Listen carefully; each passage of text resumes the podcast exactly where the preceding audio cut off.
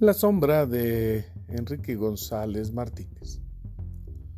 De serenos aires pastoriles, el poeta y su sombra reúnen una colección de poemas de Enrique González Martínez imprescindibles para entender y disfrutar de su obra lírica. De González Martínez se dijo, desde Alfonso Reyes a Torres Bodet, que además de ser un excepcional poeta, fue una persona muy estimada por sus coetanos. Tal don de gentes trasluce una poesía transparente, armónica, sencilla, pero de gran profundidad.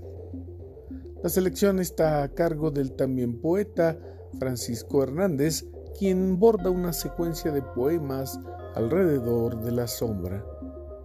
El poeta se desdobla y a lo largo de la obra poética da cuenta de un mimetismo con la naturaleza.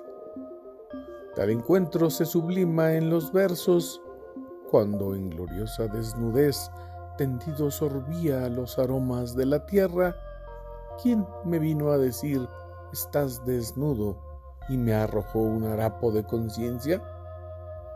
Asimismo, integrado a los elementos de la tierra, advierte a la amada que no hay forma de escape, ya que donde quiera que te escondas, irá mi beso a buscarte, por el agua, por el fuego, por la tierra, por el aire.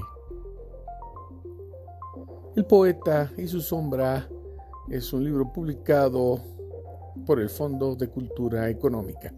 Imprescindible, pues, ya lo dijimos, para apreciar la obra de Enrique González Martínez.